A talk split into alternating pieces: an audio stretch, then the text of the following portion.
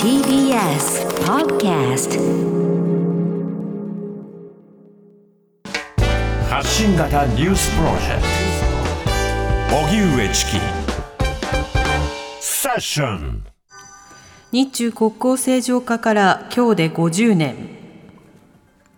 日本と中国は今日国交を正常化した日中共同声明の調印から50年を迎えました経団連や日中友好団体が式典を開き式典では岸田総理と習近平国家主席のメッセージが代読されました。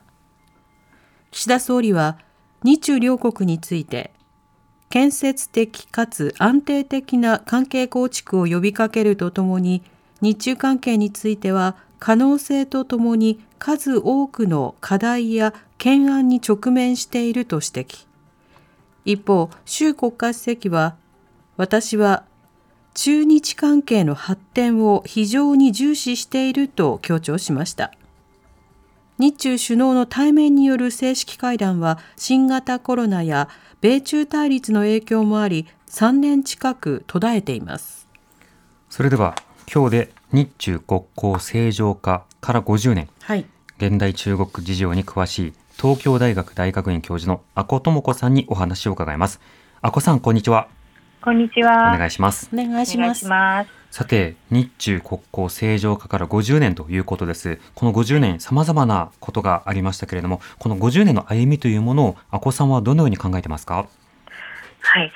まあ、私が今51歳なので、まあ、自分がまあ小さい時からのあの時間軸で考えられると思うんですけども、はい、自分は、まあ、そうですね。大学の時に初めて中国に行ってその時改革開放がまだ始まったばかりだったんですよね。うん、なので、まあ、まだ人民服着てる人も多かったですし、うん、あのまあ、街の中で自転車がほとんどで車はほとんど見ないというかバスがですねこう何何連結もしたバスがなんか動いてるような状況で、うん、まあ、そういう時代から、まあ、あのその後天安門事件があったりとかあ、まあ、天安門事件は私が行く前でしたけれども、そしてあの、まあ、経済的にかなり発展した中国っていう今の流れを考えるとものすごく大きな変化があったなというふうに思いますね。まあ、その50年間で本当に変わったところ変わらないところ様々にあるかと思います。まあ、経済関係などについての形、それ中国の経済台頭というのは大きかった一方で、あの政治的緊張というのは今より高まっているようにも感じます。その点いかがでしょうか？そうですね、やっぱり経済的に力をつけた中国が、まあ、あの政治的には民主化あしなかったということ、まあ、民主化というか、部分的には、ね、選挙を取り入れたりはしているんですけれども、やはりあの西いわゆる西側民主主義国のような、まあ、司法の独立だとか、まあ、そういう議会がですねあのこう、まあ、機能して、まあ、この西側諸国のような形では機能していないということで、なかなか価値観をあの共有できない状態で、でも経済的には付き合うっていう、そういうこうねじれた状況があのあるんだと思いますね。はいまたあの中国はあのもともと例えばアメリカや日本と、まあ、あの距離を近づけようというようなタイミングでこの正常化国交正常化というのが行われたわけですがとりわけ人道問題などさまざまな点問題を抱えていますこちらいかがでしょうか？そうですね、まあ、香港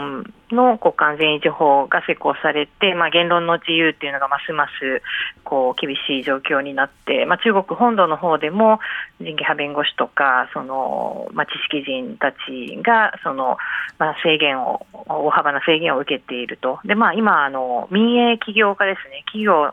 企業活動もかなり制限を受けていると。でまあ、新疆ウイグル自治区とかチベット自治区などでも、まあ、宗教の自由とかあの文化的なあの多様性というのを認められない、でまあ、あの新疆の場合は、あジェノサイドという、まあ、そのその民族自体がですねこうあの、まあ、かなり集中的に攻撃されて、収容所に入れられたりとか、強制強制労働があるんじゃないかということも言われているわけですよね。はい、ですので、まあ、国際社会、えー、からおあの、まあ、批判を受ける対象として中国というものが今存在していると思います。そうした中、今回は都内で開かれているこの式典について、岸田総理は出席を見送る一方でメッセージを送るというようなことになりました。こういった対応についてはいかがでしょうか？そうですね、まあ、あの難しいところだと思うんですね、台湾の、ね、問題もありますし、はい、あの中国のことも、まああのまあ、大事にしなければいけないけれども、その先ほど申し上げたようなもろもろの問題がある中で中国と向き合わなきゃいけないということで、うん、まあ、単純にあの日中友好、まあ、素晴らしいですね、50年というような感じにはできない部分があると、ですので、まあ、首相は行かないけれども、まあ、外務大臣とか、まあ、二階さんとかが参加するというような形を取ったんだと思いますね。えーまたあのそれぞれのメッセージが公開される、まあ、交換されるということになりました。その中身についてはいかがでしょうか？そうですね、まあ、あの中身はですね、まあ、その50年前にその正常化を成し遂げた原点を、まあ、思い直すと。でそれから、まあ、あの今後の新たな未来を切り開いていきましょうというのが、まあ、あの岸田首相の、まあ、メッセージ、それで、まあ、あの習主席もですね同じように、まあ、古い世代のあの指導者たちが重大な政治的な決断を下して、まあ、両国が正しいページを開いたということで、まあ、共にその50年前のその正常化があの大切な節目だったと、そしてあの前向きに新たに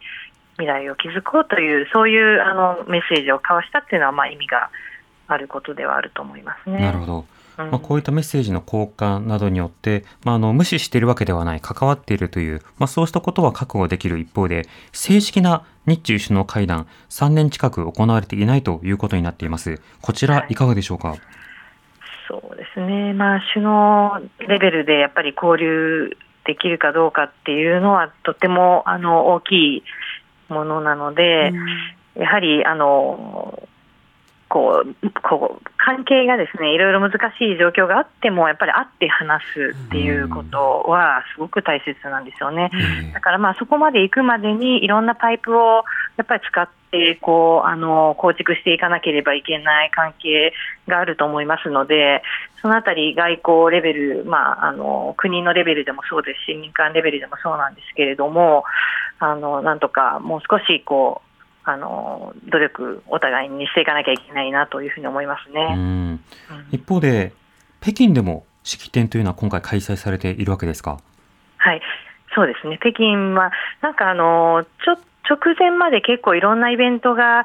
あのできるのかどうかっていう、なんかまだ、うん、あの不確かな感じだったんですけども、はい、ここに来て2週間、3週間ぐらいでばばばっとこうイベントが、まあ、ゴーサインが出て、うん、あの行われるようになって、若い人たちも、まあ、そういう文化や的なイベントとかですね、まあ、あのこれからあの観光もあのできるようになりますから、はい、そういうところにあのたくさん人があの来てるみたいですね。うんなるほど、うん、まあ、そうしてこういった日中国交正常化というタイミングでは今度は台湾と断交というような時期にもなりなり、まあ、その後台湾との関係も変わっていくということになります。この台湾との距離感をめぐってまた日中でも緊張があります。こちらいかがでしょうか？はい、はい、まあ、台湾問題はもうこのこの後の日中関係をどう構築するかということでとっても難しい問題で、まあ、ロシアとウクライナの問題もありますし、えーまあ、あと習近平さんがこの10月の党大会で、まあ、3期目入るんじゃないかと言われていますけれども、はい、そのまあ、ある意味こう独裁的なあのリーダーがですね台湾を絶対取り戻すんだという決意があると言われている人が、まあ、引き続き、えー、指導者であるわけでで、まあ、台湾の方からもやっぱりアメリカとか日本がですねその台湾の今の状況をちゃんと維持できるようにこうあの支持してほしいっていう部分があると思いますので、うん、えー、でもあの中国側としては一つの中国ですからあの、まあ、介入を許さないと。いう、うん、まあ、外交上も断行してしまっているわけですから、はい、日本やアメリカは曖昧な状況である程度、まあ、中国とも台湾とも付き合わなきゃいけないっていうことで、かなりあの難しい舵取りが迫られると思いますね。不安定な情勢が続きそうですね。はい。あこさん、ありがとうございました。はい、ありがとうございました。ありがとうございます。東京大学大学院教授のあこともこさんにお話を伺いました。荻上チキ。